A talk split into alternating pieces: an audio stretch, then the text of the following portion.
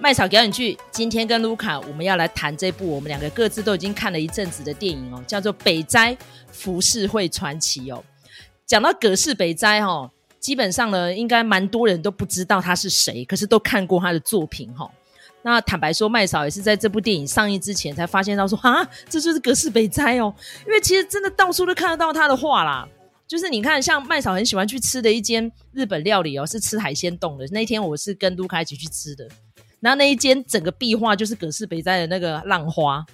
然后不知道卢卡有没有印象？我说哎、哇塞！然后刚好现在葛饰北斋电影要上映，因为我那时候去看就是去去附近的戏院这样，我去新兴戏院，我说哎呦，怎么这么好笑这样子哈？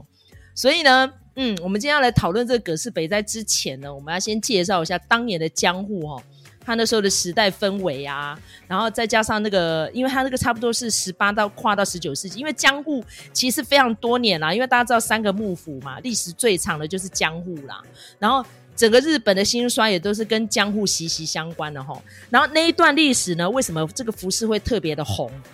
然后这个浮世绘呢，刚好诶又有提到说花街柳巷哈啊，讲到这个花街柳巷呢，应该很多听众很多听众朋友就开始微微的笑，为什么？啊，因为 那个什么《鬼灭之刃》的最新一篇哦，就是在讲这个，对不对？哈、哦，就是在讲花街柳巷里面的故事哈、哦。但是呢，里面也出现了非常多传奇的天才。那葛世北在这部电影呢，哦，《浮世绘传奇》不止讲到他个人哦，也有讲到他同一年代的那几个创作者哦，不论是呃书画的哈、哦，或者是小说的哈、哦，都有。好，所以那个时候真的是人才辈出哈。所以我们在看这部电影之前呢，我们不要单纯只把它当成剧情片哦，要当做是一个历史回顾的传记电影来看，你就会觉得非常津津有味哈。然后这个故事呢，大概在陈述什么哈？提纲挈领一下，我们一样是交给卢卡。就是其实我觉得北斋这个人物是很特别，就是他的画比他的人更有名。那这件事情，我们待会后面可以来展开来讲哈。那这个北斋这部电影呢，当然基本上他就是在讲葛饰北斋这个人的生平啊。那从他一开始哈学画，他应该因为从小就对这个艺术非常有兴趣哦，所以他从小就是呃很喜欢埋头画画啊。好像除了画画之外，也不知道有什么别的东西哈。那他一开始呢是这个版画的雕刻工，哈，那后来他就开始拜师学艺，就开始学画。可是呢，光是在这个呃这个盛川的门下，其实已经不能阻挡他的求知欲了，所以他又跑去拜别的师师门啊。那这个呃盛川知道了之后呢，就觉得说非常生气，就把他逐出师门哈。那但是也这样子，就是让他。呃，更加的自由，可以去学习各种画派。但是呢，当然他这个日子是没有过得很顺遂啊。那呃，他其实有一个伯乐，就是这个呃鸟屋呃啊鸟屋重三郎哈。那他呢呃他的人生也是有伯乐的哦，就是有一个呃也算是出版社的老板。然后如果从我们今天的角度来看。那他就是会出一些呃画册啊、绘本啊、故事集啊什么的哈。那他就觉得说他呃一直在寻找很棒的绘师这样子，所以他就有找上这个呃北斋哈。他那时候还就还不叫北斋啦哈。那总之呢，哈他就是觉得说，哎，你可以来画，但是呢，他画了几次哦都没有让这个呃鸟屋很满意这样子哈。那这个鸟屋还把他带去看其他的一些呃浮世绘的画家哈，比如说他第一个带他去看的就是这个呃喜多川歌迷哈。那这个喜多川歌迷是由呃玉木宏来饰演的。那这个歌迷呢，他就是一个。呃，有点放荡不羁的一个人啦，哈，那他都住在那个就是妓女屋里面，这样子花街柳巷里面，然后就整天跟这些莺莺燕燕混在一起啊。那他就跟这个北斋讲，他就说：“你呀、就是要体会，你要沉浸在当中。你如果不跟这些呃呃不跟这些妓女或者是这些呃歌妓交往的话，你怎么知道？”他们是有多美呢？你根本就画不出他们的神韵这样子。那可是北斋他就是一个好像笨笨的人，他就只知道一直画，然后他也没有那些不良嗜好，他也不喝酒什么的，所以他就会觉得说，莫名其妙，然后他也觉得说他好像没有办法，呃，用这种方式来进入画的境界这样子。那第二个呢，是有一个天才呃画师叫做写乐哦。那这个写乐其实他在呃资料上史料上来说，其实呃大家对他知道的很少，而且他的画呢只流通在非常短暂的期间哈、那但是这个写乐呢，在这个戏里头就是一个很很年轻、很年轻的一个小男生。那他呢，不知道为什么，他就是有过人的洞察力。那他画歌舞伎的演员的时候啊，他们的那个画报广告单，他就是完全可以抓住他们的精髓，然后呢，表情就是极尽夸张之能事，所以他就那个风格非常强烈。那北斋就觉得说，嗯，我好像也很难走这个路线，所以他就是一直画，笨笨的画，画画画。那这个呃，都一直被这个鸟屋这个老板打回票。那到后来，他就觉得说，好，他要去旅行。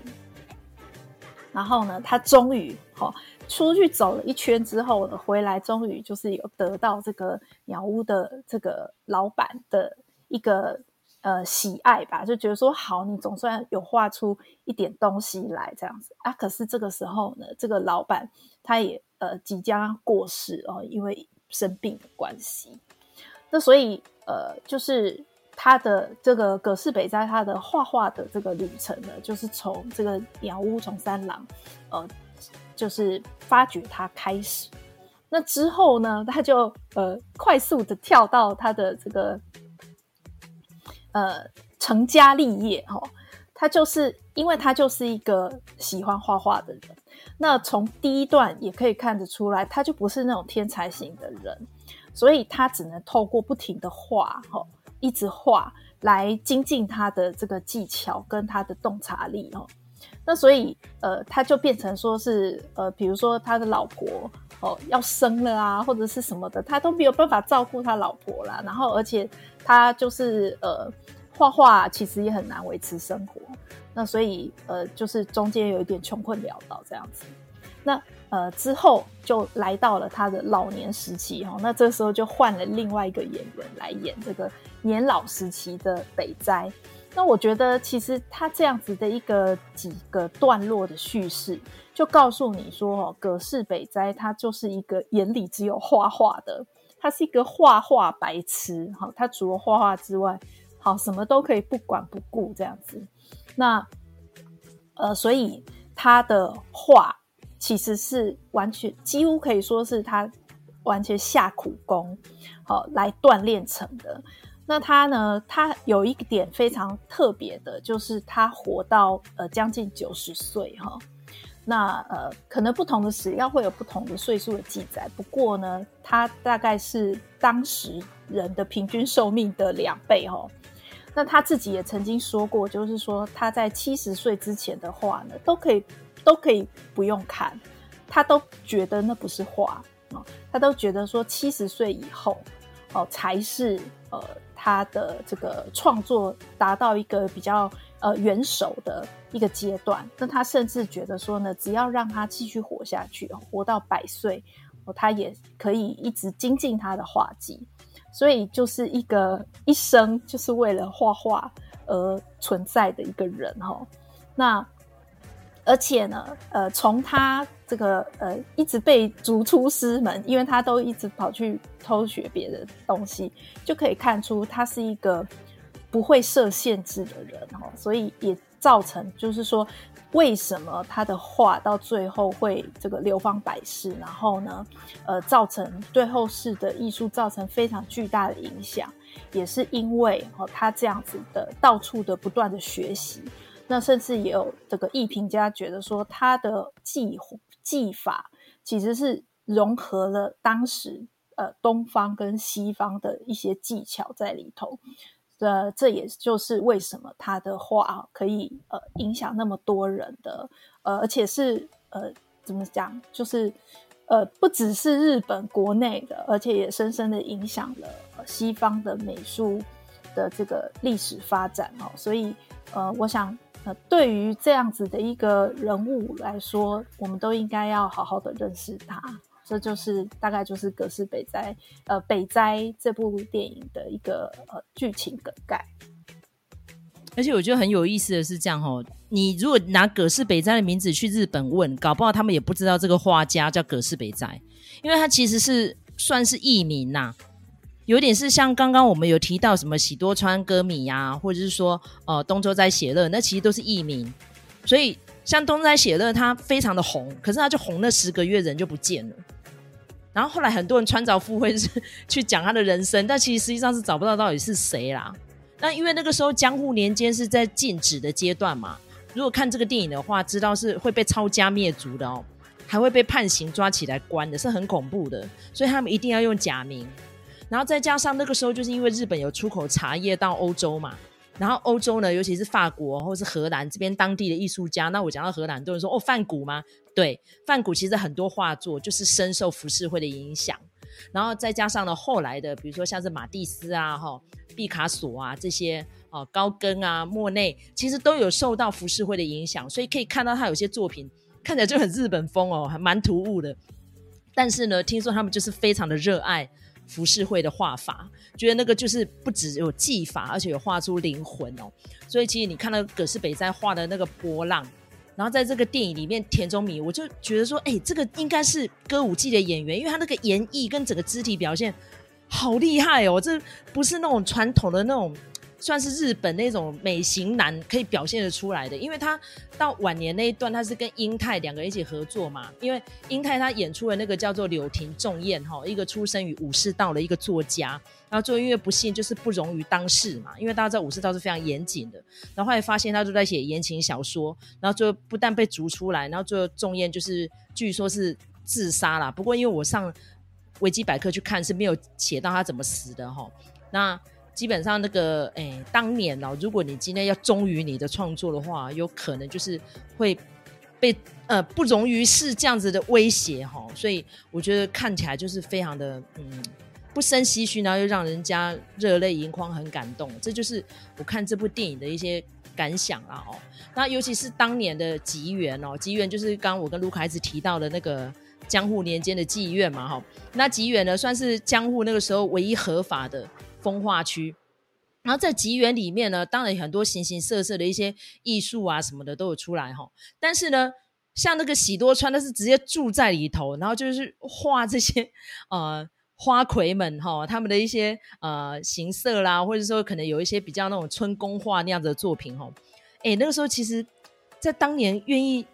做这样的事情呢，真的是不简单呢。所以为什么后来这个呃鸟屋书店哦，为了要重进。当年这个大出版家，哦，就直接把名字取叫鸟屋，其实跟他的后世啊，还是跟他们的什么呃祖先无关呐、啊，他就是去施法说，哦，当年鸟屋这个出版家真的非常了不起，然后他最后是不幸得到江户病亡生，然后到底什么叫江户病？就是脚气病啦。那脚气病的来源是什么？就是。吃了太精致的淀粉，所以真的蛮有意思的。我那时候就看说啊，江户病起虾哎，然后哎，其实当年死了蛮多的人呢。我们应该要严肃的探讨这件事，为什么会这样？就是因为他们吃的那些米哈，都去掉了米糠，哦，就精致白米就变得缺维他命 B 呀，啊，缺少 B 群呢，就是会这样子，会呃身体衰败，然后呃再加上不只是这样子，那个关节疼痛是慢慢的死哦，所以算是蛮辛苦的。所以当年这个。江户病在流传的时候哦，很多都是死在四十几岁而已。所以那个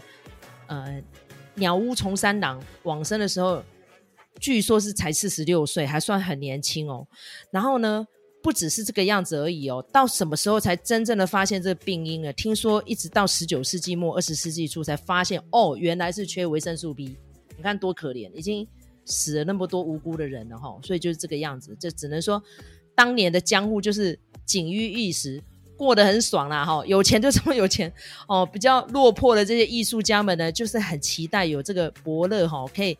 给他们一个表现的机会啊。再加上因为政府当局不容于世嘛，就觉得这种靡靡之音啊不叫艺术，哎，反而这个艺术在欧洲是发扬光大的哈。所以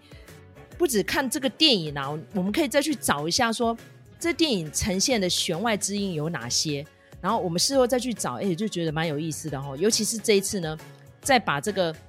柳乐优弥找回来演这个主角。那柳柳乐优弥呢，也算是一个传奇演员啦。当年才区区十四岁哈，他就是演出了是枝裕和的《无人知晓的夏日清晨》。那因为其实那部电影是真实事件改编，就是在讲一个不负责任的妈妈哦，把几个孩子的丢在家里，然后自己就去寻花问柳这样子哈。结果呢，就是这个柳乐优弥这个大哥，他自己非常辛苦了，不但要独自带着孩子们哈，然后还要想办法存活下去哦，然后不但失学，然后还居无定所什么的。那因为他要到处去乞讨嘛，他就是当年用这个非常动人的演出，而且加上他那个眼神是充满了邪气哦，就是虽然是个小孩，可是他就可以演出那个大人的成熟感。所以他这一次呢，被找来演这个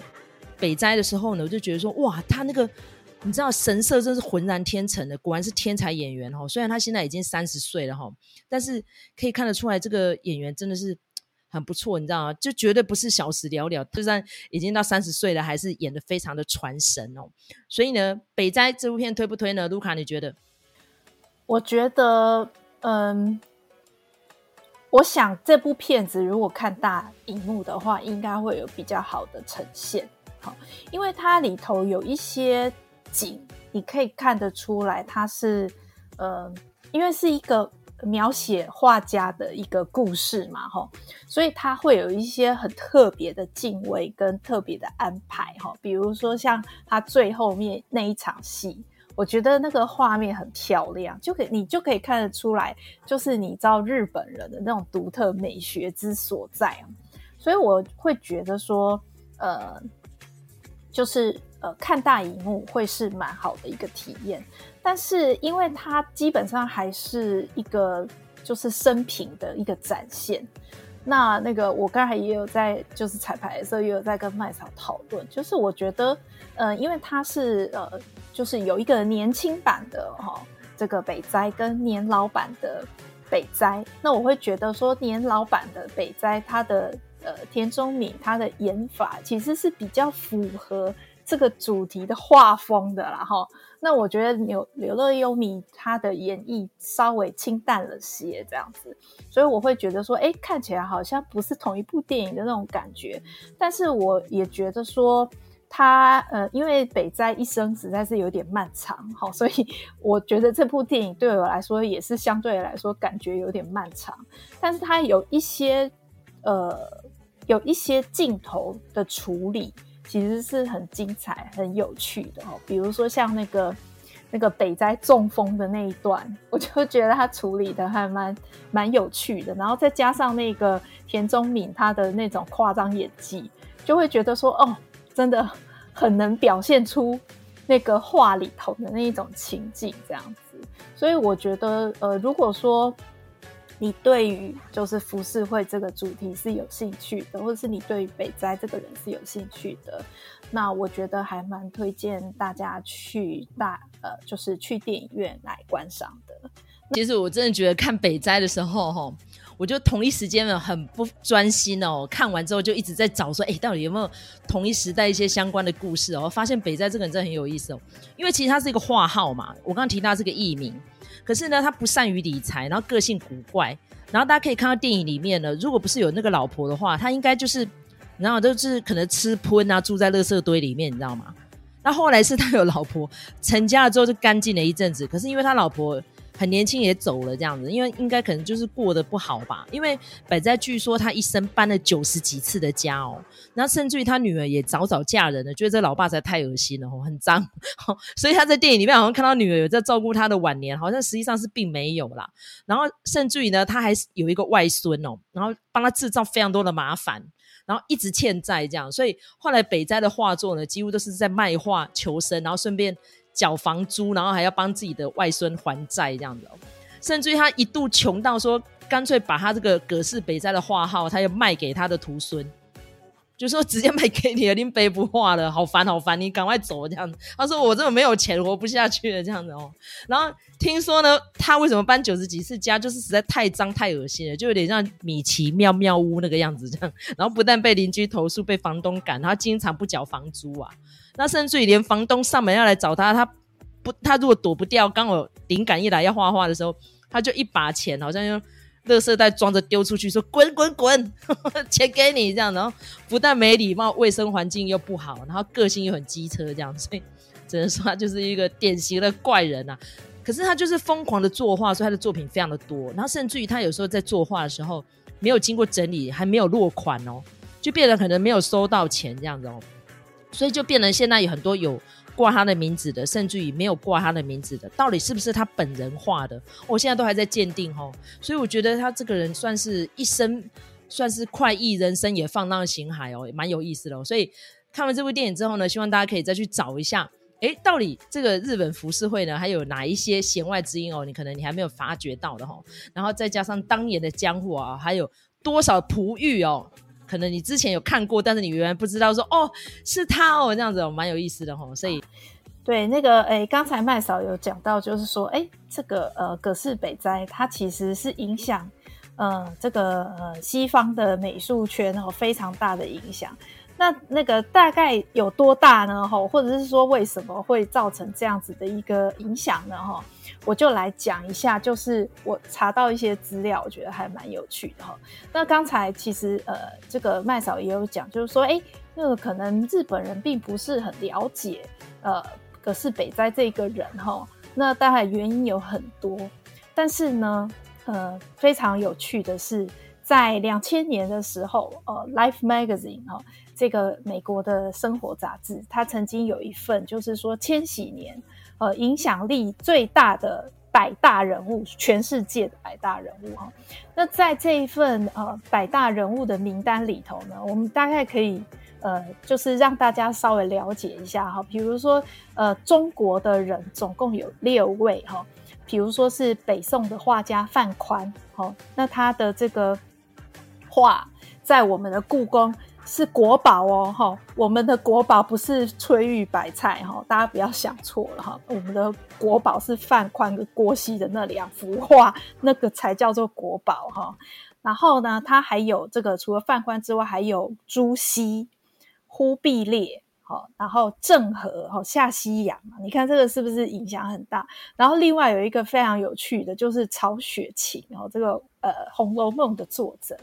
然后以及毛泽东，好，这个是呃在中国这边选出来的呃千禧年的百大人物。那日本呢，只入选了一位，就是葛饰北斋哈。那呃很多日本人都是到这个时候才开始想说，哎，葛饰北斋到底是谁哈？因为其实呃呃浮世绘的画家有很多。那呃，包括我们刚才讲的那几个哈，就是比如说像是写乐啊，哈，他也有电影的哦。那那个就是呃，甚至还有一个就是呃，葛饰北斋的呃小女儿哦，她叫做阿荣，她也有她的一部电影叫做《百日红》哈。所以其实呃。当然，这个呃，日本人都知道说他们的这个呃浮世绘是很厉害的哈。那但是，但是他们就是纯粹的跟葛饰北斋这个人不太熟这样子哈。那一直到这个百大人物这份名单出来之后，大家才发现说啊，原来他影响这么大哦。对，他到底影响有多大？呃，主要是。呃，这个有一部有一个他的画，就是神奈川冲浪里的这幅画哦。我们刚才也一直在提，这个已经变成是是日本文化的一个非常明显的象征哦。那这部这幅画呢，就是他在一八七零年的时候，因为博览会的关系传入欧洲之后，就呃造成轰动，就在这些印象派的画家也好啊，雕塑家也好啊，呃，造成很大的这个冲击哈。那甚至就是有人说，这个德布西这个法国作曲家，他创作的《大海》其实也是呃对这个神奈川冲浪里做了一个致敬。那很多人都说，呃，这个呃呃梵谷他的这个星空的这一幅画，其实是呃跟啊、呃、这个神奈川冲浪里做一个致敬。但是呢，蛮有趣的是说，因为后来呃，就是有摄影家，就是我觉得也是有点吃饱的选择，他就去试，他就试出来说呢，到底呃要用什么方式才可以看到神奈川冲浪里的那一种浪花呢？他后来试出来是八千分之一的这个快门，好，才拍得出神奈川冲浪里的那样子的一个浪花哈，所以就可以发现，就是说可是北斋这个人的洞察力真的是太厉害了。那但是这个星空，它就是另外一种不一样的。它如果大家有看过那个画的话，我是有看过原画啦。然后我看原画的时候，我就会觉得我的眼光就一直被那个漩涡状的那个那个星星所吸引进去哦。我觉得它就是那种会让人越陷越深的那种感觉。那它它那个其实是一个视觉暂留的一个效果。它比较不是像神奈川冲浪里是这种快门很快刹那间的那种那种捕捉哈，所以我觉得这个也是非常有趣的。那呃，我甚至看到一个资料，我觉得很好笑，他就说呢，这个范谷啊，他非常喜欢葛饰北斋的画，可是哼 他所临摹的都是别的呃浮世绘画家的，然后甚至呢，他好像也没有收藏这个北。葛饰北斋的作品，为什么呢？哈，那后面的后世的人有帮他找出一个理由，就是说，其实那个时候葛饰北斋已经是很红了哈，已经红到国外了，所以呢，他的画作都不便宜。那如果说以梵谷那个时候的经济能力，可能是没有办法买的哈，所以我觉得这个也是也是一个蛮好笑的一个小八卦这样子。对，所以呃，这个神奈川冲浪里呢，这一幅画，光是这一幅画就已经呃影响了这个后世哦。那甚至呢，就是大家也也会讲说，呃，这个葛饰北斋他作画的技巧，其实他是有呃把西方的这个透视法也融入了哈、那呃，他还有一些呃很有趣的作画方式，比如说呢，他曾经呢就是用一桶墨水。跟这个一个拖把画了一个呃一百八十公尺高的这个达摩像哦，然后还有一次呢，就是他呃画画的时候带了一只鸡，然后大家就觉得说，你带鸡要干嘛？结果他就把这个鸡的脚啊涂上红色的墨水，然后让它在画上面，就是画纸上面走。然后到最后呢，他就勾了几笔，然后就说：“你看我在画什么呢？我在画枫叶，就是鸡的那个脚印，它就是枫叶的那个形状这样子。所以它就是一个呃，不拘泥于小节，也不拘泥于这个规则，所以呃，只要可以呈现他的心里所想的那个画面，要他怎样都可以哦。”呃，任何的代价都会付出，然后他也会想各式各样的一些呃作弊的方法哈，所以我觉得这个是呃北斋这个人哦，如果我们从这些细节来看的话，就会觉得说，哎，他嗯、他其实是一个很有趣的人哈。那呃，所以我觉得，当然那个如果是以他的生平的这个电影的话，我我想大家都应该要认识这一个哈。呃，日本唯一的对世界做出重大影响的人，我我觉得这样子这样子的选其实还蛮不公平的。但是呢，呃，总之这份名单就是这样啊。那呃，也的确就是，如果我们从现在来看的话，呃，葛饰北斋的确是对我们后世的美学影响非常非常的大哈，所以都还蛮推荐大家去看这部电影的。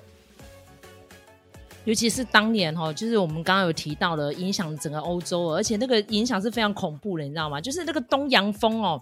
一整个不止只有席卷，甚至于当时的欧洲贵族们哦，争先恐后的在穿和服哦，所以他印象中应该有看过那个莫内画自己的老婆，啊就穿着和服嘛啊，而且他是一头金发在那边穿和服跳舞哦，真的超猛的。然后雷诺瓦他不是画肖像画很厉害，他也画过。